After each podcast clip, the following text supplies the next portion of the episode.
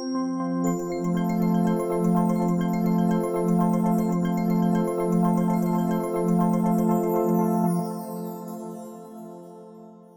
Bienvenidas todas y todos a un nuevo capítulo de Inventario, el podcast de Chiapas Paralelo. Mi nombre es Andrés Domínguez, soy reportero de este portal informativo y junto con un gran equipo estamos tratando de sacar temas al respecto para hablar un poco más de Chiapas, sobre temas pues sociales, medioambientales, coyunturales y el día de hoy vamos a hablar un tema pues muy transversal, yo creo que una iniciativa muy importante, no sin antes recordarles que este podcast se puede ver y escuchar, se puede ver a través de www.youtube.com diagonal Chiapas Paralelo TV y se puede escuchar a través de Spotify, de Apple Podcast, de Google Podcast. Ustedes escriban eh, Chiapas o Inventario o Chiapas Paralelo y seguramente ahí pueden encontrar todos nuestros capítulos en los que hemos hablado de diferentes temas, de diferentes personajes y eso nos agrada mucho. El día de hoy tenemos una gran amiga, a Katia Loizaga, eh, ella es coordinadora de la oficina en Chiapas de la iniciativa WeTaker. Eh, Katia, ¿cómo estás el día de hoy? Bien, bien, aprovechando día de descanso para salir sí, para platicar contigo. Imagínate, ¿no? El gran esfuerzo que estás haciendo, me, imagino. Pero, eh, ¿por qué estamos aquí con, con, Kat? Porque estamos hablando de una iniciativa que se me hace de lo más eh, innovadora. Eh, al respecto, porque me acuerdo que me invitaron cuando vino Forest, Ford, Forest. Forest. Eh, y, a mí se me hizo impresionante cómo la, forma en que están eh, evolucionando y tratando los temas, porque pues para mucha gente sería muy fácil decir, no, te doy dinero y tú solucionas el eh, enrollo, ¿no? pero ustedes tienen otra iniciativa. Cuéntanos un poco al respecto, Kat. Bueno, te cuento en breve. La iniciativa Whitaker para la Paz y el Desarrollo es una iniciativa de Forest Whitaker que no solo es un actor de películas de Hollywood. Sí, ganador del Oscar por este El último rey de Escocia, buenísima. El último rey de Escocia, sí, excelente película. sí, no, hombre, buenísimo. Este, sino además él es enviado especial para la paz y la reconciliación por em, UNESCO. Y parte de ahí, o sea, de este trabajo que él hace con la UNESCO, especialmente en África, particularmente en Sudán del Sur, este interés por seguir invirtiendo no solo recursos financieros, sino recursos humanos, formación y atención también, visibilizar a las juventudes en diferentes partes del mundo, particularmente en las zonas en donde ha habido conflictos o hay conflictos. Entonces, Forrest estaba muy impresionado por escuchar las historias de los ex niños soldados eh, en Sudán del Sur. Y le pareció pues pertinente. En ese momento no sabía muy bien qué quería hacer, pero le pareció pertinente eh, pues planear algo, juntar un grupo de expertos y planear algo que le diera posibilidades a las infancias que habían sido parte de las milicias de tener una vida em, pues a futuro, de, hacer un plan de vida a futuro. Y es que en muchas ocasiones los jóvenes o los niños que, que crecen en las milicias pues tienen pocas habilidades sociales, están acostumbrados al lenguaje de la violencia y cuando el sistema de Naciones Unidas en su conjunto les ayuda a salir de las milicias, pues ya que los saca, digamos, los deja ahí. Y estas niñas y niños, pues muchas veces fueron sacados a la fuerza de sus comunidades, entonces cuando intentan regresar, pues no son bienvenidos o definitivamente no se sienten parte de la comunidad. Y mm, bueno, pasa mucho en las milicias que hay una forma de relación en la que se, que se vuelve cotidiana y cuando sales de ahí, de pronto en el mundo real, digamos, pues no te hallas, ¿no? Entonces lo que Forrest eh, pensó es que podía generar un programa que ayudara a estas infancias y a estas juventudes a tener un plan de vida más adelante y sobre todo aprender lenguajes y formas de relación diferentes a la violencia. Ese es, ese es su, su tema central. ¿no? Sí, aprendido de lo que nos mencionabas de Sudán del Sur, claro. Claro, entonces podemos comunicarnos con otras y otros de formas que no a fuerza tienen que ser violentas. ¿no? Entonces parte de esa base y parte de la base también de que el conflicto es una cosa natural en la vida que nos pasa en todos los ámbitos de la vida, desde que somos muy pequeñitos y no hay un espacio donde socialicemos como seres humanos en donde no haya conflicto. Entonces partimos de la base de que el conflicto es algo natural, que es algo además que, mm, que es necesario, ¿no? porque los conflictos normalmente nos brindan oportunidades para aprender, para transformarnos, para crecer.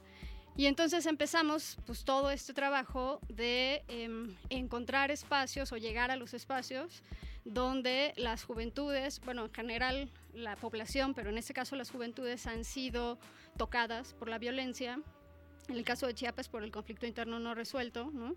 y donde se queda la costumbre de la violencia como forma de resolver los problemas. Claro. Entonces viene la iniciativa Whitaker en 2014, abre una oficina aquí, previamente había abierto una oficina en Tijuana en 2013, otra frontera también con un montón de conflictos. Y empezamos a trabajar en el programa que en ese entonces se llamaba Programa Armonizador, ahora se llama em, Red de Constructores de Paz, constructores y constructoras de paz, y empezamos a ver cómo adaptamos lo que ya hacen nuestros colegas en Sudán del Sur, en Uganda, eh, en Sudáfrica, cómo lo adaptamos al contexto chiapaneco. Entonces vemos claro que son contextos muy diferentes, pero al final el lenguaje de la guerra y de la violencia pues es universal, ¿no? Entonces mucho de lo que nuestros colegas ya en África habían desarrollado pues nos fue muy útil para desarrollar el programa aquí en Chiapas. Claro. Y, y, y, me, se me hace muy importante esto que tú mencionabas, lo de la generación, ¿no? Porque ya han sacado a diversas generaciones de mediadores de paz, creo que así le mencionan. Constructores de paz. Constructores de paz, ¿no? Que me mencionabas eh, alguna vez que, que, estuvimos ahí presentes. Eh, y se me hace muy importante porque no solamente como que abarcan un, un, simple tema, sino que le dan las herramientas, o sea, las, las propias personas, eh, eh, de alguna forma, estos jóvenes eh, se empoderan. ¿Tú cómo has visto, porque no sé cuántas generaciones, creo que van tres o cuatro generaciones más? No, apenas esta es la segunda. Segunda. se acaba de, bueno, no se acaba de, se graduó en 2019, es que la, pandemia cambia la perspectiva de todo. Claro, si fue antes de pandemia, ¿verdad? Sí. antes de la pandemia, y con ellos nos atrasamos un poquito por la pandemia, porque todos tuvieron que resolver, como todos nosotros, problemas laborales, personales, durante ese proceso. Pero justo ahorita están en el proceso de capacitar a otras jóvenes, hombres y mujeres jóvenes, en sus propias comunidades de origen. Porque uno de los compromisos que ellos hacen cuando se inscriben al programa, pues es replicar esta capacitación con otras personas jóvenes en sus comunidades. Exacto. Entonces es una especie de cascada, ¿no? Sí, como pirámide, ¿no? Exacto. Y... Mm, ay, te iba a contar algo de esta generación. Bueno, ya con las dos generaciones... Em, tenemos casos bien interesantes. Cuéntanos todo. sé que te iba a contar. Este, la iniciativa Whitaker parte de la base de que son las y los jóvenes quienes pueden y quienes tienen las capacidades, la motivación, la esperanza y la fortaleza para construir la paz. Ok. Y sobre todo son quienes están em, moviendo al mundo, al final, ¿no? Son las juventudes quienes mueven al mundo. Entonces, si invertimos en las juventudes, tenemos una posibilidad de mover el mundo hacia una lógica más eh, constructiva, más pacífica, ¿no? Y también partimos de la lógica de que la paz no es un destino final, sino un camino. Okay. Entonces, es caminar el camino de constructor de paz y eso significa que todas tus acciones, todas tus palabras están alineadas con ir motivando a las demás personas a una convivencia más pacífica y más constructiva este, a diferencia de lo que ya tenemos en Chiapas, por ejemplo, en este momento, que es una convivencia pues, que genera violencia y tenemos también desde hace muchos años, desde hace 30 años, un círculo de venganza y de violencia que no termina, ¿no? O sea, que tú en el ochenta y tantos me mataste a mi hijo y que entonces yo te mato a tu, ¿no? Y entonces el nieto y entonces el no sé qué. Y sobre todo en este momento en Chiapas que están despertando muchos conflictos que estaban, vamos a decirle, dormidos, ¿no? Que estaban como bastante tranquilos y que mm, con los últimos acontecimientos desde junio del año pasado, pues empezaron a despertar y, y la escalada de violencia ha estado dura, ¿no? En Chiapas. Entonces, pues creo que es, es un momento súper importante para los constructores de paz porque justo están poniendo a prueba todo lo que han aprendido y todo lo que se han fortalecido como personas, pero también lo que te decía, al final ser constructor de paz es una identidad, ¿no? O sea, se vuelve parte de ti. Y entonces ya no hay espacio donde veas un conflicto que no levantes la mano y digas, oigan, se me ocurre que podemos hacerlo de esta otra forma. ¿no? Entonces, bueno, tenemos unos casos maravillosos este, de jóvenes de la primera generación, por ejemplo, que se graduaron en, por ahí de 2016, yo creo. Em, en particular está el caso de, Víctor y José. Bueno, la mayoría de los jóvenes que se graduaron en 2016 están haciendo cosas relacionadas con trabajo social, con derechos humanos, con activismo y con juventudes. ¿no? Ok. Entonces, la, la, iniciativa, cuando llegó a Chiapas, pensaba, bueno, todos estos van a ser constructores de paz y a lo mejor en algún punto mediadores, ¿no? Y con constructores de paz me refiero a van a estar haciendo actividades, acciones en sus em, comunidades rurales, en sus ciudades, en sus colonias, que estén favoreciendo la transformación y la convivencia pues amable. Claro. Entonces puede ser en realidad casi cualquier cosa cuando lo piensas, ¿no? Sí. Si tú te organizas para recoger la basura de los ríos de tu comunidad, pues es una acción de construcción de paz porque ayuda a la armonía y al, al- al buen vivir de la comunidad, ¿no? Eh, si tú estás haciendo, proyectando películas para las niñas y los niños, pues es una acción de paz porque al final pues estás trabajando con las infancias, estás generando pensamiento crítico con las infancias y estás pues fortaleciendo el, el tejido social, ¿no? Ujú. Entonces tenemos varios casos, o sea, hay chicas que fundaron organizaciones. eh, está el caso, por ejemplo, de Atsin, que mm, ya estaba con muchas ganas de, de fundar, ya tenía un colectivo, pero ya estaba con, con muchas ganas de fortalecerlo. Y varias de las chicas de esta generación y de la siguiente que se sumaron a ella, Ujú. ellas hacen conservación del medio ambiente y son, son un grupo muy comprometido que está pues trabajando en agroecología, que está trabajando con enfoque de género. Em, Complicado, complicado para las comunidades indígenas. pero bien interesante, porque Sí. están capacitando puras mujeres que se dediquen a la agroecología, a los jardines de vegetales, con frutales, con café. em, y está avanzando. Qué ¿no? lindo, qué lindo. ¿En dónde, en qué comunidad? Hay varias, Ajá. ellas están en varias, pero mm, ahorita tengo en mente no el proyecto de Atsin, sino el de mm, Víctor y José. Ajá, sí, que nos que también están haciendo agroecología. Ellos están trabajando en Mitontic, en particular en una comunidad que se llama Chalam. Sabes que Mitontic es uno de los municipios que tiene uno de los niveles de desarrollo más bajo del país entero, ¿no? que se- en ese sentido se parece mucho en términos de acceso a derechos humanos y desarrollo, se parece a algunas comunidades en África. Claro. Este, y ellos se, se decidieron hacer más o menos lo mismo ahí, con 65 familias de productores. Empezaron a trabajar, son unos jóvenes muy comprometidos, con mucha disposición, muy valientes, diría yo también, porque se han aventado unos tiros Unos tiros. impresionantes, ¿no? Con ¿Cómo autoridades, con... Pues mira, em, de entrada, te voy a contar lo, que, lo último que acaban de hacer, que a mí me parece fascinante. Se decidieron, después de estar trabajando con productores, se decidieron, se dieron cuenta primero que los jóvenes estaban muy interesados en aprender todo el tema de agroecología. Y entonces empezaron en ese proyecto que se llamaba Producción de Alimentos Saludables, empezaron a formar jóvenes promotores. Como ellos no viven en Mitontic, ellos viven acá en San Cristóbal, empezaron a darle formación a los jóvenes. Y cuando vieron que los jóvenes estaban agarrando la onda más rápido que los productores y que devoraban el conocimiento y querían seguir, seguir, seguir, seguir adelante, entonces empezaron a pensar en darle otro tipo de formación a esos jóvenes. Fue como, está bien, sigan trabajando con los productores, pero ¿por qué no les damos formación en liderazgo, en resolución positiva de conflictos, no solo en, en la parte técnica de agroecología, digamos, ¿no? Y de ahí le salió la idea, le surgió la idea de fundar un centro de capacitación para jóvenes en Mitontic, porque ellos habían sido resultado de un proceso de capacitación de jóvenes en un centro de capacitación de jóvenes, que es de la iniciativa lindo. Y entonces dijeron, ¿por qué no hacemos este, este, este proyecto, no? Y se aventaron con esa valentía, cuando supieron que Forrest iba a venir, que fue cuando fuiste al, al centro, se le pararon enfrente y le dijeron, Forrest, queremos hacer esto, justo esto que tú haces, nosotros lo queremos hacer en Mitontic y queremos pedirte tu apoyo. Y Forrest ni lo pensó, o sea, los vio tan bien plantados y tan claros y que les dijo, bueno, ¿cómo lo vamos a hacer, no?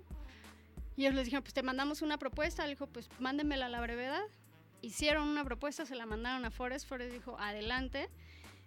Y entonces tuvieron toda la tarea de buscar en Mitotic el espacio, bueno, en Chalam en particular, el espacio donde pudiera construirse el centro de jóvenes. Qué y eso de entrada, lindo. en Sí. los altos, es aventarte un tiro, ¿no? Ujú. O sea, con las autoridades, con... No te hago el cuento largo. Se No, aliaron sí, sí, sí. con sí. medio mundo. O sea, buscaron por todos lados. Primero con la Embajada de Australia. Y es, fundaron, tenían un colectivo, se convirtieron en AC para poder conseguir fondos de otras organizaciones que no fuera la iniciativa Whitaker. Y al final del camino están trabajando ya con eh, la Embajada de Australia, con la Fundación Kellogg's y están a punto de empezar a trabajar con la Fundación Interamericana. Construimos juntos y juntas el centro, pero se tuvieron que aventar también el tiro de buscar el espacio físico. Este, se aliaron con el Covach de Chalam. El director del Covach les dijo, va, yo les doy en comodato este espacio. Ese espacio era el basurero de la comunidad. Se dieron a la tarea de De limpiarlo. y no solo ellos, sino ya con las y los jóvenes del Covach y con los promotores que ellos habían formado. Y eso se convirtió en que el 16 o por ahí de junio fuimos a la inauguración de. ¡Qué lindo! ¿Y, a ti cómo te hace sentir, Kat? No, ¿qué te digo? Sí. O sea, para nosotros es una emoción impresionante. Cuando empiezas un proceso así, sí te preguntas, sobre todo con cómo ha crecido, cómo ha escalado la violencia y cómo han crecido los conflictos en Chiapas. Sí te preguntas como, ¿ya en serio lo que estoy haciendo sirve de algo? O Claro. No, ¿no? Como- O sea, si tiene incidencia claro, o si tiene final- sentido. Porque al final, ¿con cuántos jóvenes estamos trabajando? ¿no? O sea, la primera generación, 20 jóvenes, la segunda generación, 17 jóvenes, dices, híjole, 17 jóvenes de un Universo. estado, de un universo, claro, y un estado donde hay mayoría de población juvenil, pues se ve bien difícil, ¿no? Pero vas viendo a lo largo del tiempo como estas pequeñas semillas que vas sembrando y que vas acompañando, porque sí es un trabajo de, acompañarles, ¿no? O sea, no es solo de, ah, toma, te doy la capacitación, ahí la ves. O sea, es un trabajo de acompañarles desde en lo educativo hasta en lo personal, ¿no? Sí tuvimos durante la pandemia, por ejemplo, muchas crisis de, de los jóvenes constructores de paz, sobre todo en lugares donde hubo falta de alimentos, en lugares donde hubo eh, conflictos y agresiones a médicos, ¿no? Tuvimos un montón de problemas relacionados con la salud mental que nosotros fuimos acompañando desde lejos, por el Claro. chat, por WhatsApp, ¿no? Y se trata de acompañarles, al final cuando tú te comprometes a acompañar a un joven, una joven que llega de 17 años y se va de 23, 24, pues pasan, pasan un montón de cosas en su vida, que si se casó, que si tuvo un bebé, que si se murió el papá, que si el tío, que si no sé qué, y todo ese proceso lo acompañas y lo vives tú. ¿no? Claro. Entonces, pues sientes un orgullo impresionante de pronto estar parada en Ujú. un espacio que estos jóvenes decidieron construir, que buscaron todas las alternativas posibles, nunca se dieron por vencidos hasta que lo lograron. Claro. ¿no? Entonces, y no solo eso, sino yo pienso, bueno, ¿qué, qué par- ¿en qué parte de eso participa WPDI? Bueno, en el apoyo de todo esto, sí. Pero ellos tuvieron que pasar por una serie de conflictos de intereses Sí. para llegar a donde están, ¿no? O sea, desde entrar con las agencias financiadoras, desde formarse ellos como colectivo, llegar con la autoridad, ponerse de acuerdo con la autoridad, con la autoridad del COVACH local, con la autoridad de los covaches en Chiapas, con los padres de familia, con todo eso lo mediaron ellos Ujú. Al punto que lograron, y ellos no son de ahí, además, ¿no? Claro. al punto de que lograron convencer a la comunidad de que esto es algo positivo para las juventudes. Y lograron convencer a, a Forrest Whitaker de que, de que pusiera el dinero para construir. Y lograron convencer a la Fundación Kellogg de que equipara el centro. Y lograron y lograron. Y cuando ves, ya está ahí y ya está puesto. Y no, no lo puedes creer. O sea, yo me acuerdo cuando acompañé a, a Víctor a su graduación de la licenciatura en Derecho. Y era un muchachito, ¿no? O sea, me acuerdo de haber estado con él platicando con sus papás y así, decir, yo creo que ese muchacho le va a ir bien, ¿no? Y ahora lo veo, es otra persona, ¿no? Y ha estado en foros internacionales, ha estado en la COP26, Ah, no ¿no? Ha estado, sí, ahora se va el, el veintitantos de septiembre a representar a la iniciativa Whitaker a la gala que vamos a tener de 10 años en Nueva York, ¿no?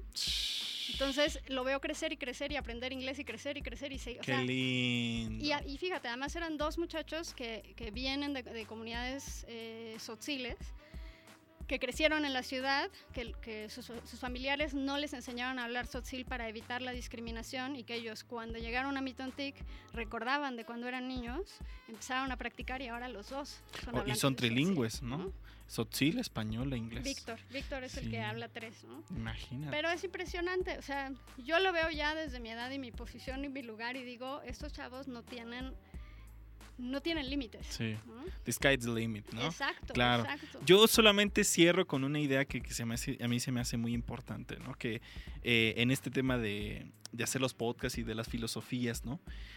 De qué ambivalencia con la juventud, ¿no? O sea, hay una gran ambivalencia, ¿no crees? O sea, te pones a pensar, aquí echando ya el chismecito, así de, eh, eh, hay una juventud que literalmente está lidiando con una soledad, con problemas, que suicidios, alcoholismo, drogas, o sea, problemas muy fuertes, acoso, violación, eh, y que está viendo la cara de un México eh, como, lo, como lo planteó Leo, ¿no? Allá en la zona norte, o sea, en que agarrarse a madrazos, agarrarse a tubazos es lo común, de defender a tu familia con fusca si tienes pistola, con lo Que tú quieras, pero defender tu espacio, ¿no? Y, Sí. y, y- y luego es esta idea de tratar de sobrepasar el límite de donde nacimos, pues es cada vez más complicado, ¿no? Y, y, ver esta juventud eh, ambivalente, porque yo creo que le puedo decir ambivalente, ¿no? De que, y, de repente ver este tipo de iniciativas y ver, pues sí te consuela, o sea, te, o sea de por sí, o, bueno, vemos jóvenes ahí en la ciudad, eh, en Tuxtla, eh, que de repente son como más o menos ahí sacando, hemos tenido a varios, eh, que dicen, bueno, a mí no me interesa este tipo de cosas, yo le apuesto a la conservación, desde una posición y de una, o sea, desde una condición muy, muy, muy cañona. Y es muy interesante sobre todo porque la ciudad es un tema y la ciudad es un lenguaje, ¿no? Pero por ejemplo, te vas aquí a San Cristóbal y es muy diferente el lenguaje de San Cristóbal a la chamula. Y de chamula a Sinacantán es totalmente diferente, ¿no? Entonces, este tipo de, diferencias pues son como muy importantes. No sé si quieres apuntar algo ahí. Fíjate que yo creo que los que somos ambivalentes somos los adultos y las adultas. ¿Tú crees? Sí, siempre lo he pensado desde mi trabajo con infancia. Si te voy a decir por qué porque a nosotros cuando nos conviene, como adultos, por ejemplo, cuando nos conviene, las niñas y los niños son unos angelitos preciosos, que son unas esponjas, que son inocentes, que... Pero cuando no nos conviene, em, son crueles, crueles, ¿no? Este, pueden, pueden ser sicarios, pueden ser este halcones. Ajá, ¿no? Y entonces es un asunto de ejercicio de poder. O sea, cuando los niños están Em, abajo de nosotros, ay, qué preciosos, y no hay que enseñarles, hay que protegerlos. Pero cuando los niños muestran su capacidad, por ejemplo, de ejercicio de crueldad, creo que es el más difícil de entender para los adultos. Entonces es como, no, los niños son peligrosísimos porque además como todavía no saben qué onda con el mundo pueden ser mucho más crueles con los adultos y no y hay que encarcelarlos y hay que bajar la edad de, mm, em, encarcelamiento no para que entren a, la cárcel de adultos. Que se vayan a las tutelares. ajá, pero ya hasta andaban en esa de bajar la edad de, este penal para que sean sujetos pues de un delito, de un crimen. Y lo mismo nos pasa con las juventudes. Entonces, cuando vemos un joven que estudia, que es brillante, que dos carreras, no, la juventud es el futuro del país y ellos son y no sé qué. pero cuando vemos un chavo en moto que saca una pistola, es no, estos, es, no, es que estas juventudes no tienen valores, delincuentes, ¿no? Y algo que comentaba mucho con Leo justo es que a veces estás hablando del mismo joven y no te das cuenta. Claro. Entonces, llegan los llamados motonetos y, entran en San Cristóbal al andador. Y es un escándalo en, todo, en toda la prensa, ¿no? No, los motonetos tomaron el andador, no sé qué. Y yo le decía a Leonardo, bueno, muchos de estos jóvenes que efectivamente habitan en la periferia, yo, a mí ya no me gusta mucho hablar de la zona norte porque ya hay todo un estigma, ¿no? Sí. En la zona norte. Entonces digo, bueno, habitan en la periferia, pero trabajan en el centro. Entonces, es el chavo que te sirvió la cerveza cuando te sentaste en el bar súper fresa ahí, súper a gusto. Sí, ahí en el Carmen, claro. Ajá.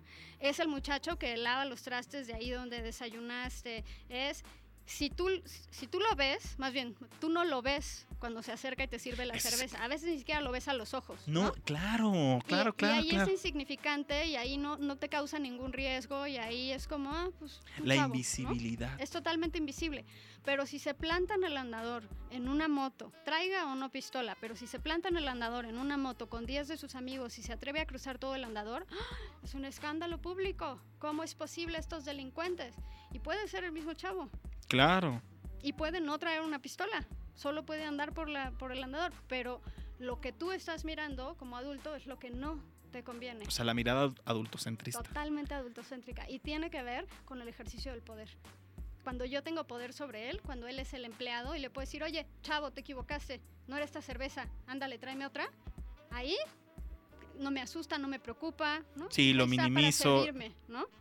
Pero cuando él viene en la motocicleta y entra en el andador, bueno, el andador no es lugar para motocicleta, sale, pero cuando él lo hace, entonces yo estoy en riesgo y si saca una pistola peor y entonces es terrible y que por favor el municipio detenga a todas las personas que vayan en moto a partir de ahora, ¿no? Claro. Entonces creo que la ambivalencia está más bien puesta en nosotros. Qué intensa, muy bien ahí. Y la otra cosa es, creo que sí, el, o sea, el tema de la criminalización de las juventudes en estos tiempos está durísima, no solo en San Cristóbal, en todo Chiapas, y si le preguntas a colegas alrededor del mundo, pero creo que en San Cristóbal se está poniendo muy fea, no es la primera vez.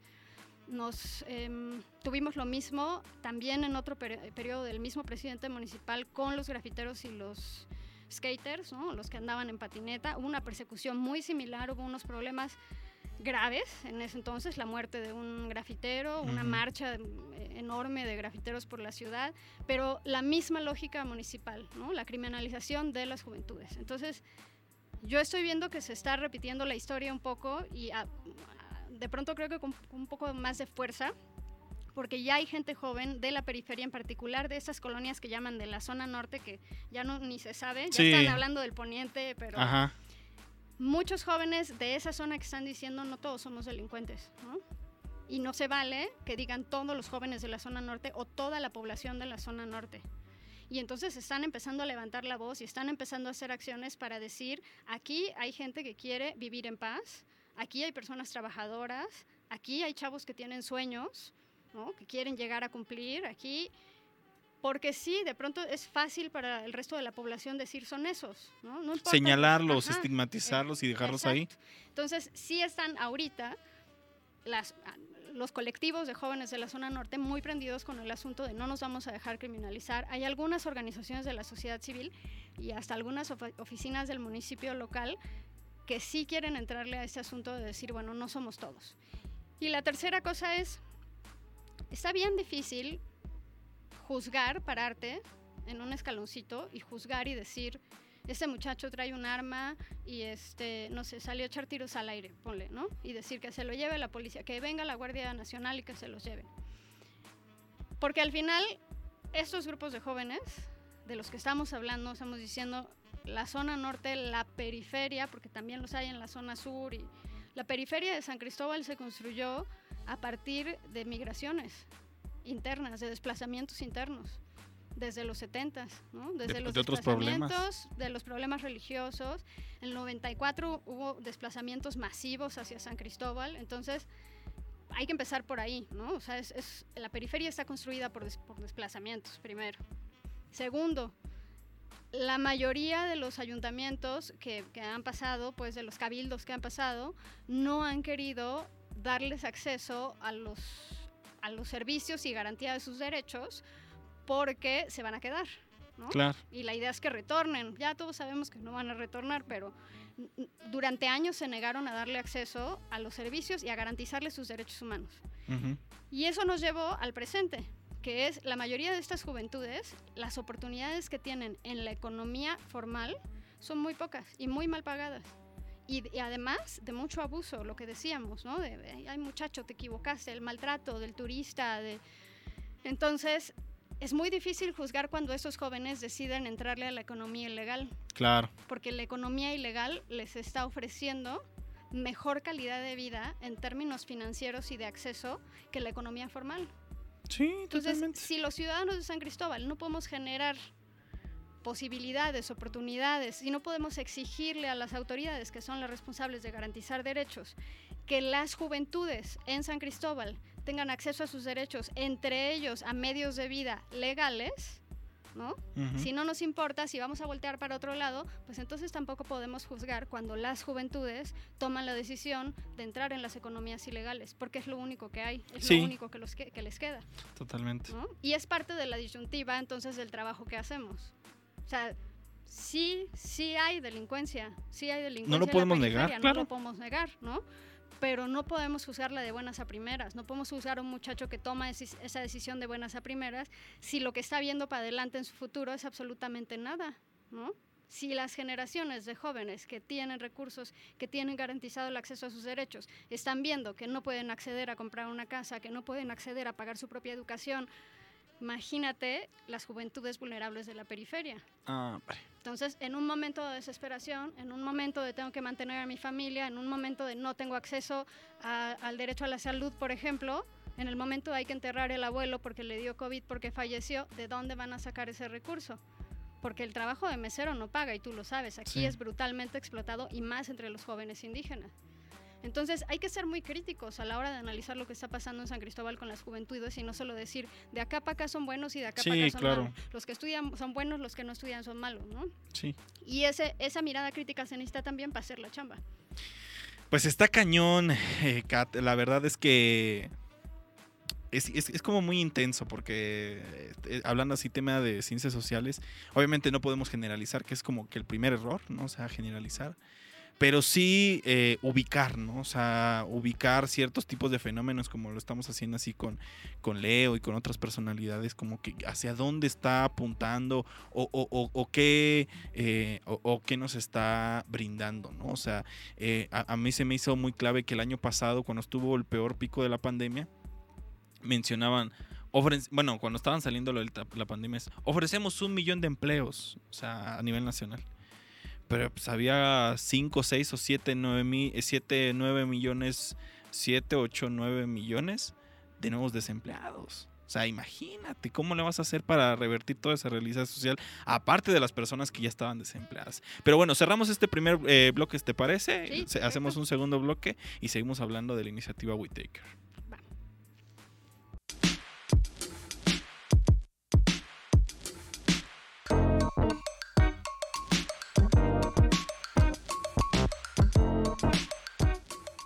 Y regresamos en este segundo bloque eh, hablando sobre las juventudes eh, en San Cristóbal de las Casas, las juventudes indígenas y también en, eh, especialmente, bueno, ese tema salió porque estábamos hablando de la iniciativa WeTaker.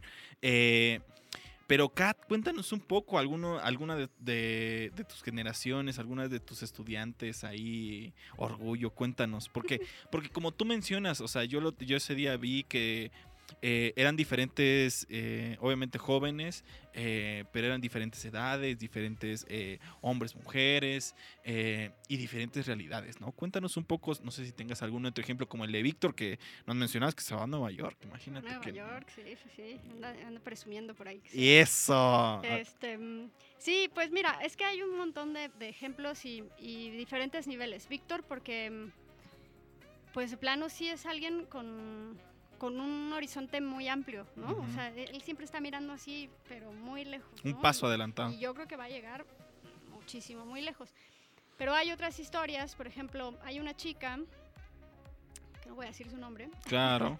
que está eh, en un municipio de la selva que es parte de la reserva. Y tiene una historia de vida bastante intensa, pues como la mayoría de los jóvenes aquí en las comunidades rurales, ¿no? Em, el conflicto interno no resuelto de Chiapas, como te decía hace rato, dejó muchos enconos, dejó este, muchos muertos, dejó muchos dolores en las comunidades y muchos conflictos, sobre todo por terreno y por recursos, ¿no? Y bueno, también como sabes, en las comunidades, bueno, y en San Cristóbal y en el mundo, este, la cosa no está tan fácil para las mujeres, ¿no? Entonces, las mujeres solas que se empoderan en el programa y deciden hacer cosas, llevan la más difícil, ¿no?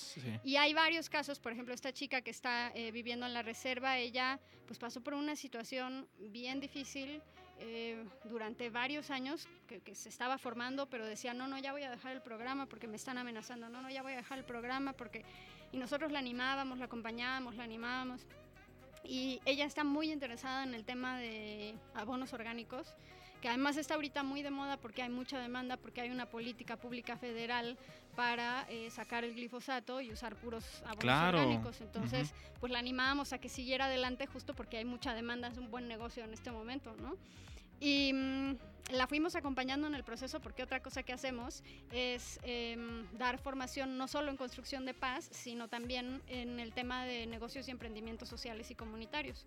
Entonces formamos a las y los jóvenes en ese enfoque de negocio comunitario para que ellas y ellos echen a andar las ideas de negocio que tienen, ¿no? Y te voy a decir, fue un orgullo eh, visitar a esta chica en su comunidad la última vez que fuimos, bueno, que fue el equipo que yo no fui y ver que en la entrada de la comunidad dice se venden abonos orgánicos y el número de teléfono que ah. aparece ahí es el de ella. ¡Qué lindo! Lo cual es súper raro porque al final ella es una mujer sola, no casada, y toda la comunidad le está dando la confianza a ella para que ella haga la venta del, del abono orgánico. ¡Qué lindo! Entonces es una historia de empoderamiento de una chica que está viviendo una situación muy difícil, de, de una situación de violencia muy, muy grave que con el acompañamiento y con el apoyo y con la formación llegó a este punto en donde ella es la vendedora estrella de la comunidad, ¿no? Qué lindo. Tenemos otro caso de una chica en un municipio de aquí del, de Los Altos que durante la pandemia, em, como pasó en varios municipios, corrió el rumor en su, en su cabecera municipal de que había un hombre que había llegado a envenenar el río con COVID. Y entonces estaban buscando al hombre pues para lincharlo, que también es una práctica muy, Muy común. común y que también eh, generalmente lo que hace es que trae el escalamiento de la violencia. Y esta chica, con lo que ella había aprendido sobre resolución de conflictos y mediación y abrir el diálogo, ¿Qué? No, no, lo primero, cuando le llegaron con el chisme a su casa, lo primero que preguntó fue quién lo vio. Y entonces le dijeron, no, pues que la casa de doña Juanita en la esquina, bla, bla, bla. Y entonces fue ella a casa de doña Juanita y preguntó, oiga, doña Juanita, ¿usted lo vio? No, yo no lo vi, lo vio mi hijo que vive en... Entonces iba un grupo de gente que iba creciendo, ¿no? Atrás de ella, haciendo la pregunta para saber exactamente qué había pasado. Se pasaron la madrugada por la comunidad tratando de descifrar antes de ir a quemar a quien habían dicho que era. Y ella como mediadora. en un trabajo de mediación Claro. muy sencillo, que es vamos a detenerlos y analizar el problema antes de llegar a la consecuencia. Pues no te hago el cuento largo, al final llegaron a la última casa donde dijeron, ah, no, es que vimos un señor pasar por el río. Eso era. Pero como había el nervio y el miedo y el fake news y no Sí. sabíamos todavía cómo se contagiaba y demás, entonces lo que platicábamos con ella después de esa experiencia, porque ella decía que al principio le había dado mucho miedo que la fueran a ver a ella, pero sabes que también en las comunidades hay todo este asunto de tú ya estudiaste en San Cristóbal, seguramente tú sabes qué hacer, ¿no? Exactamente. Y al final ella se sentía muy satisfecha de haber evitado una tragedia en su comunidad. Claro, vidas, seguramente. Y luego me pongo a pensar, bueno, eh, no te quería interrumpir, pero por imagínate, eh, siempre hay como conflictos con el tema de las mujeres, ¿no? O sea, desde la tenencia de la tierra de entrada, o sea, no, no, no estamos hablando de que esté bien o que esté mal o que eh, tiene, deben cambiar o no, sino que al final de cuentas son prácticas que se han hecho, pues, eh, consecuentes, o sea, Sí, eh, históricamente. han sido reproducidas. Pero mi, mi- mi- mi punto ahí es, eh, pues, o sea, yo, yo he hablado con diferentes mujeres de diferentes comunidades, desde Chapultenango hasta Unión Juárez y todas ellas como que sí, de o sea, ya es un logro que te den la tenencia de la tierra. Hablar con el ejido es otro tema. Entonces, e- este tipo de cuestiones como que sí, muy alejadas de las personas que de repente nos escuchan, eh, de decir, pues tú, a, a pesar de haber nacido, solo por el hecho de haber nacido Nacido mujer, ujú. no tienes derecho a tenencia de la tierra, ¿no? O sea, eso, de entrada.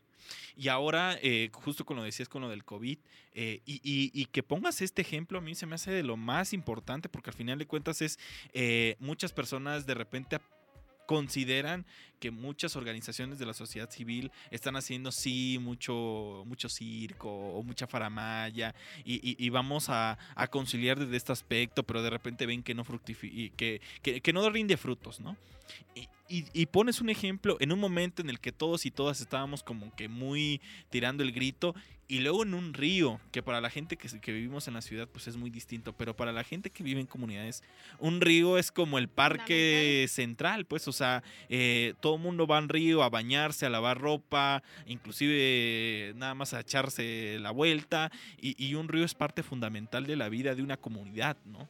Y ahora, se me hace muy importante pensar en cómo estas personas, eh, cómo las están vinculando con sus, eh, con sus comunidades. Porque, por ejemplo, yo me imagino que después de que salgan, salen estas generaciones, ustedes están atrás como más o menos por decir, bueno, ya les dimos todas las herramientas que están haciendo ahora, ¿no?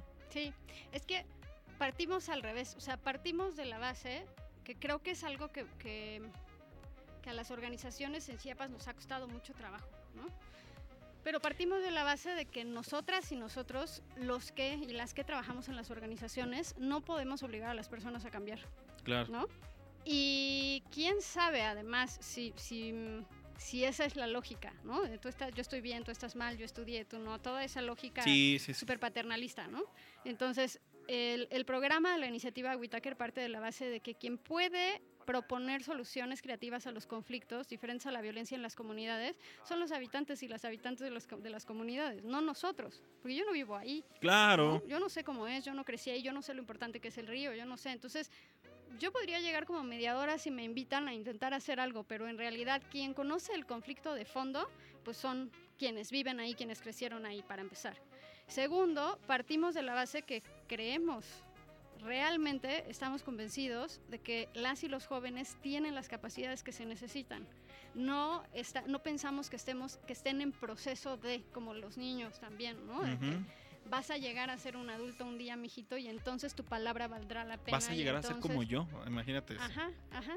Nosotros pensamos que desde ya, no solo jóvenes, sino infancias, pueden llegar a transformar su realidad, su contexto, o sea, ya. Y con las herramientas que les compartimos, mm, con mucha más razón, ¿no? Ujú. Sí les acompañamos, hay, hay jóvenes que hemos acompañado durante años, los de la primera generación, a muchos todavía los acompañamos, como José y a Víctor y así, siempre y cuando ellos quieran seguir. Cada joven que llega a la iniciativa Whitaker, que llega a nuestro centro de aprendizaje comunitario, siempre le decimos desde hoy esta es tu casa, ¿no? No importa dónde vayas, no importa si haces todo el programa, no importa si te vas a la mitad de la formación a Estados Unidos, no importa. Tú un día necesitas ayuda, tú un día necesitas a alguien que te escuche, esta es tu casa para siempre. ¿no? Claro. Entonces, con esa lógica empezamos a construir una comunidad, literalmente una comunidad que tiene un territorio, que tiene un lenguaje común, que tiene unas reglas.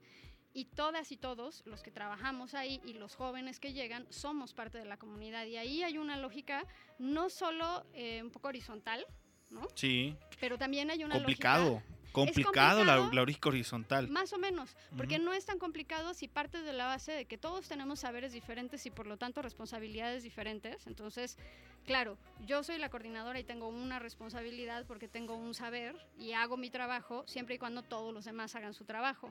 ¿no? Sí. Pero la horizontalidad va más en el asunto de cómo nos acompañamos. Sí. Y eso quiere decir que si yo un día me siento mal o como cuando me tuve que ir a México porque mi papá estuvo enfermo, cuando yo hablo con mi comunidad y les digo, yo no soy la, la jefa de la oficina que se desaparece y los chavos preguntan y dicen, pues quién sabe está haciendo su vida, ¿no? Ellos saben dónde estoy, cómo estoy, cuando he tenido que estar, es, eh, me voy por enfermedad, lo que sea.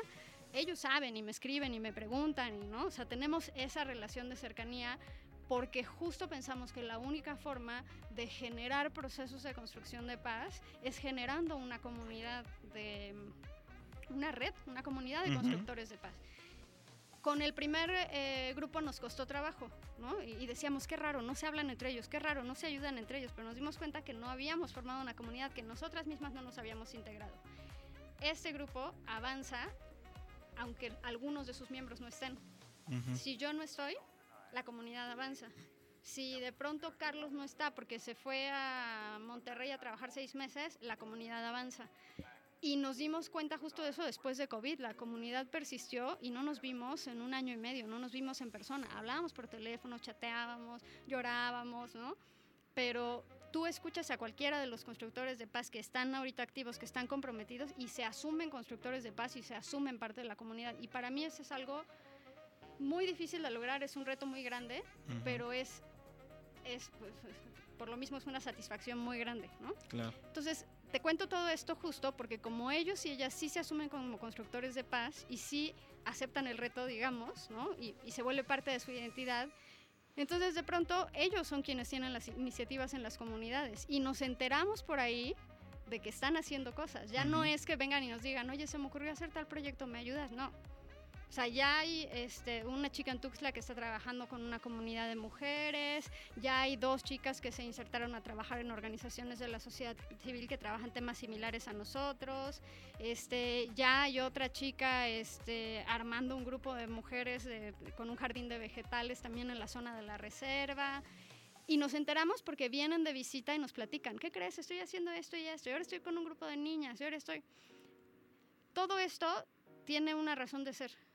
Y es que la iniciativa está convencida de que quienes tienen que ser los protagonistas y las protagonistas del cambio son ellas y ellos. Claro. Entonces, si nosotros constreñimos las posibilidades y les decimos, tú puedes ser constructor de paz y te tengo estas tres opciones, A, B o C.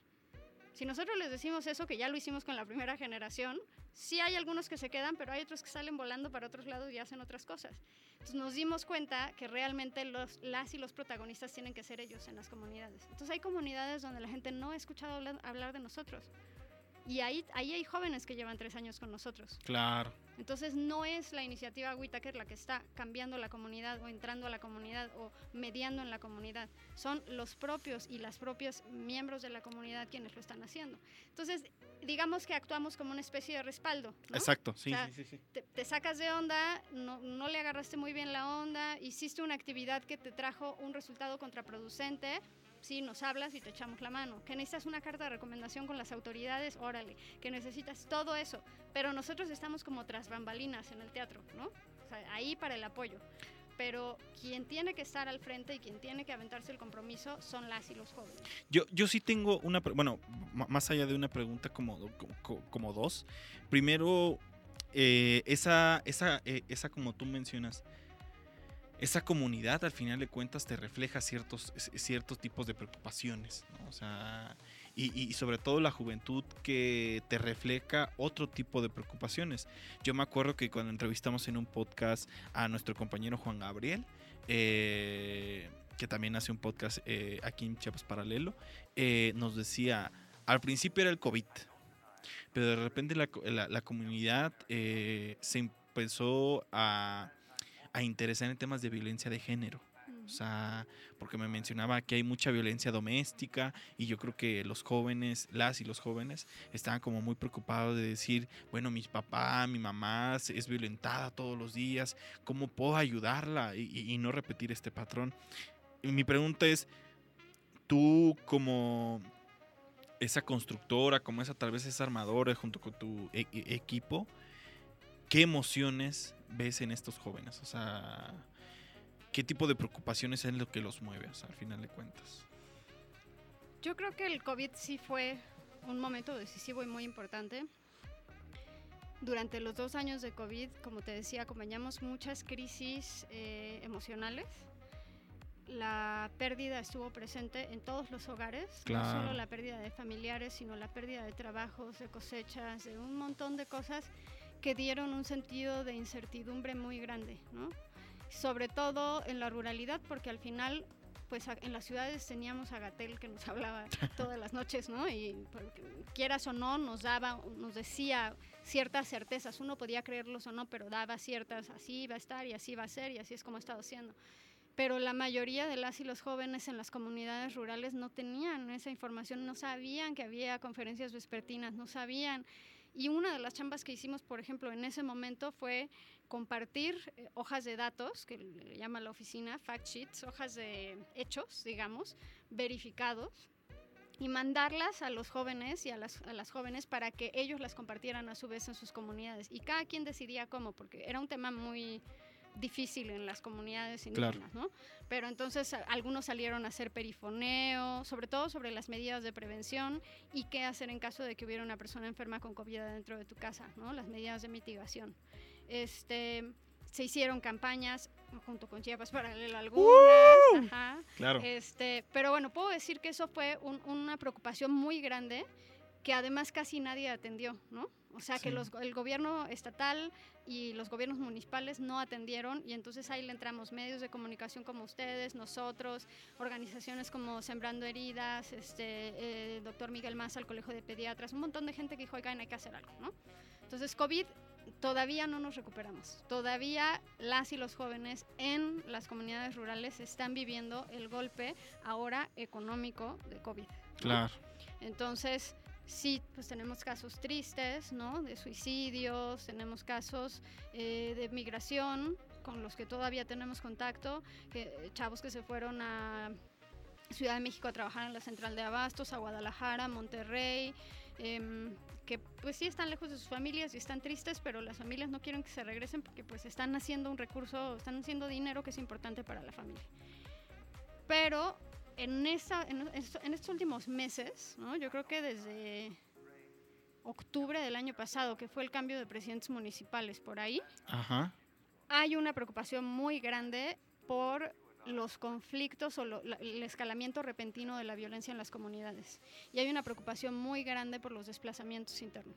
¿no? Ujú. Esa es una de las cosas que escuchamos comúnmente, que nos dicen, es que va a entrar el grupo armado, es que va a entrar el grupo de choque, es que va a entrar, van a entrar los de la otra organización, es que nos tuvimos que esconder, es que van a regresar los zapatistas a reclamar sus tierras, o al revés, es que van a regresar los del otro bando a reclamar las tierras de los zapatistas. Entonces, entre las jóvenes y, y- y- y los jóvenes hay una percepción de que el, el territorio chiapaneco es gasolina y cualquier chispa lo enciende. Claro. Entonces hay una incertidumbre y un miedo constante de ayer pasó en Teopisco, hoy puede pasar aquí, ¿no? Antier pasó en San Cristóbal, ahora va a pasar acá, y si lo que pasó en Panteló, y si lo que pasó en Altamirano, y si lo que... Y los vemos estresados, constantemente estresados. Hasta cuando vienen a San Cristóbal a estar en comunidad con nosotros, de pronto ya los oímos en la cena que están platicando por qué rutas se van a regresar, porque ya volvieron a cerrar Oxuc, porque ya volvieron a... Y eso quieras o no, te pase o no te pase, porque hay algunos que sí lo están viviendo concretamente ahorita, ¿no? Ujú. pero a quien no le ha pasado ahorita el conflicto o el, el escalamiento de la violencia en su comunidad, es un estrés que te va comiendo poco a poco. ¿no? Claro. Es como en Tuxtla, San Cristóbal, después de que hay una balacera en Terán, después de que hay una balacera en, en Walmart, pues uno no, ya no anda por la calle así como nada más. ¿no? Sí, claro. Y sobre todo, pues muchos ya saben de dónde va a venir, porque ya saben el conflicto que hay en su región y ya saben lo que significa el desplazamiento interno forzado. Que lo cierto es que es una forma muy invisible de violencia.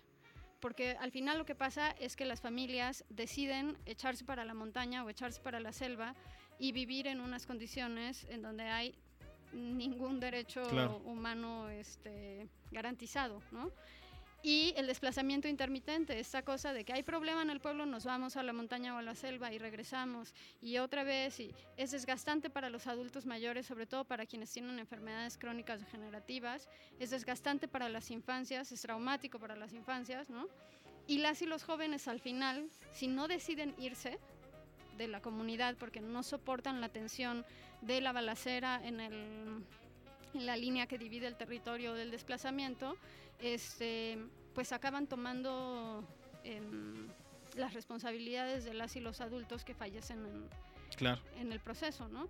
Entonces, creo que todavía no es tan claro para el grupo de constructores de paz el nivel de crisis que hay en Chiapas, o, o- o es claro y está más o menos normalizado, ¿no? Sí. Pero sí podemos escuchar en lo que conversamos una preocupación subyacente de que en cualquier momento haya chispa y la, violes- la violencia se, se esparza y haya muertos, heridos, desplazados, demás, ¿no? Y es una de nuestras preocupaciones fundamentales como, como iniciativa Whitaker, ¿no? Es Ujú. algo que estamos empezando a trabajar con otras organizaciones porque estamos viendo venir los desplazamientos, ¿no? O Sí. sea, ya, hay, ya hay lugares en donde están claros, ¿no? Valdama, Chenaló, ya hay, pero hay otros lugares en donde está la chispita y lo estamos viendo venir y lo estamos y les preguntamos a las otras organizaciones, ¿estamos preparados para acompañar estos desplazamientos? Porque al final es una cuestión de construcción de paz y reconstrucción del tejido social, ¿no?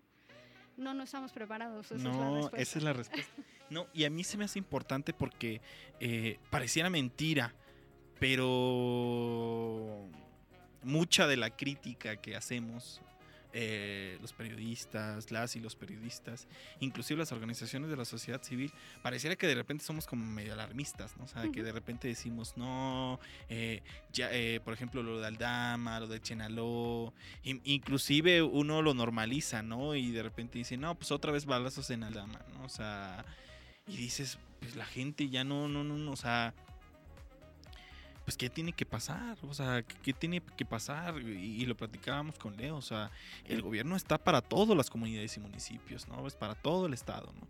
Eso. Y en segunda parte, cómo, o sea, cómo las juventudes eh, son las que de repente se quedan en la encrucijada, ¿no? O sea, porque les queda mucho por vivir, o sea, de alguna forma. Y tres, eh, bu- bueno, y segundo, es que ellos asumen la responsabilidad de sus papás.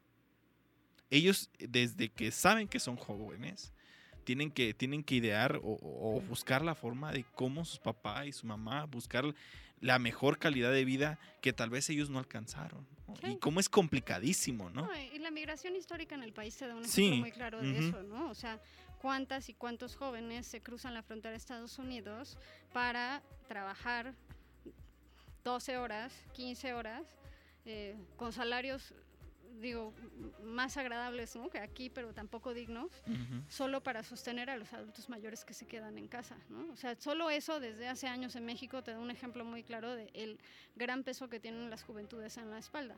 Y creo que en, en, las comunidades rurales, porque si piensas en las ciudades dirías, bueno, ahora están los millennials y los centennials que no les importa nada y no quieren casa y no quieren hijos y no quieren, pero en las comunidades rurales de Chiapas, al menos en las de Chiapas no funciona así. Claro. ¿no? Entonces, aunque tú seas una joven que no va a heredar la tierra, o que tú seas uno de los hombres jóvenes, pero no el mayor, que no va a heredar el título de ejidatario, ¿no? Allí vas a vivir. Y Claro. tienes que hacer una vida y tienes que encontrar de qué vas a vivir. Justo me hace pensar en el caso de otro constructor de paz que se la ha pasado desde la pandemia emprendiendo, Ujú. ¿no? Entonces de pronto, este, pues no, que no, que no, que no la producción, que el papá está enfermo, que el COVID, que no sé qué, y dice, bueno, pues me puse a ver unos videos con mi hermano en YouTube de cómo cortar el pelo y conseguimos una máquina de estas usada y entonces, este, pues ahí en la casa pusimos un negocio de cortar el pelo. Dice, al principio nadie quería ir porque pues no sabíamos, estábamos aprendiendo, dice, pero dimos cortes de pelo gratis a los niños. Y entonces empezaron a llegar los adultos y empezamos a cobrar. ¿no? Y luego él se brincó, le encanta la fotografía y entonces empezó con su celular a hacer fotografías de quinceañeras, de, ¿no? Y no te hago el cuento largo, ahorita ya tiene la, em, el negocio de fotografía y diseño, que ya hace graduaciones, y ya no solo en, en- en su comunidad que está en el municipio de Chilón, sino ya en otras comunidades. Qué lindo Chilón también. Sí. Sí, qué lindo. Y este mm, y ahora ya tiene la carpintería también, en donde está haciendo los marcos. Entonces, también te das cuenta que esta mm, cosa de la construcción de paz, el, el liderazgo y lo demás, eh, de pronto sirve como como pretexto de empoderamiento, no sé si me explico. O sea, a veces no es que yo vaya directamente a mediar un conflicto como lo hizo esta chica con el COVID, a veces no es que yo vaya a formar a otros y otros, a veces solo eso hacer la formación, creerme que yo soy capaz, hace que yo pueda hacerme una vida en mi comunidad, aun cuando no herede tierra, aun cuando, ¿no? Entonces, yo veo ahora muchas posibilidades para las juventudes indígenas en Chiapas, diferentes al crimen organizado, diferentes a em, la violencia, la- el círculo eterno de la violencia y la venganza que nos dejó el conflicto armado interno. Este, y ya se me olvidó la otra cosa que te iba a decir, porque me preguntaste una cosa en especial. Ah, que qué, emociones. ¿no? Ajá. Em, yo sí veo mucha esperanza, fíjate. Sí. Ujú. Y Qué también la veo lindo. en las juventudes de la periferia de San Cristóbal. Ellas y ellos sí están convencidos de que pueden construir algo diferente a lo que está pasando ahorita. Y ellas y ellos sí están convencidos de que pueden dejar algo para las infancias. Qué lindo. Y eso es brutal, porque a veces uno, ya a esta edad y con estas canas, empieza a pensar, híjole, ¿no? Se, me hace que no vamos a llegar a ningún lado, se me hace que no voy a ver el verdadero cambio de este país, se me hace que todo, por todo lo que trabajé desde hace 20 años en organizaciones de la sociedad civil, pues se va a ir a la basura, ¿no? Pero luego uno conoce jóvenes que, que te están diciendo, vente a mi colonia y ándale, vamos a hacer el, el taller de eh, resolución de conflictos o Estoy trabajando ahorita en, en línea con un grupo de 10 jóvenes de organizaciones de la sociedad civil, muy jóvenes. Em, algunos son directores de esas organizaciones, Ujú. o son, son fundadas y dirigidas por jóvenes que están trabajando temas de medio ambiente, que están trabajando en condiciones bien difíciles, ¿no? O sea, frente a intereses de talabosques, intereses de mineras, ¿no? Y ellos están encantados y convencidos y felices. Y Claro. cada martes que tengo taller con ellos, termino súper agotada, pero con una esperanza así renovada, ¿no? Así, el fin de semana ya estoy así de, no, hombre, esto no va a cambiar nunca, ¿no? Y el martes ya estoy así de, claro que sí. Entonces, trabajar con juventudes tiene esa ventaja, ¿no?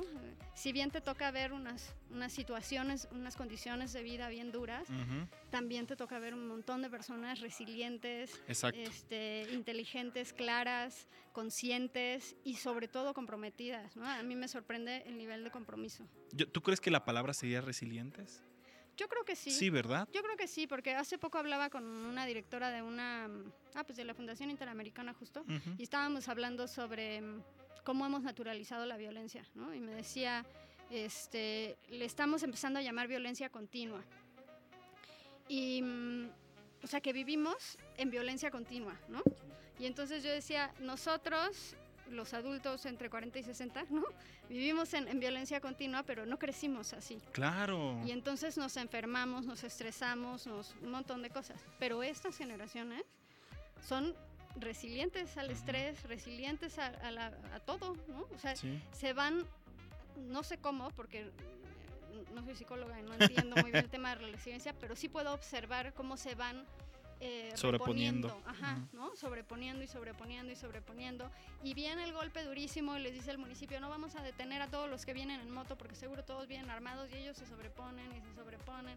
Y luego ves un funcionario público muy jovencito al frente de la, mm, de la Oficina de Juventud y Deporte aquí, que todo mundo se le va encima y todo mundo quiere ¿no? este, pasarle por encima porque es joven y yo veo cómo se levanta y se levanta y defiende su oficina y porque está convencido de que así esté tres minutos en esa oficina, él va a hacer algo. ¿no?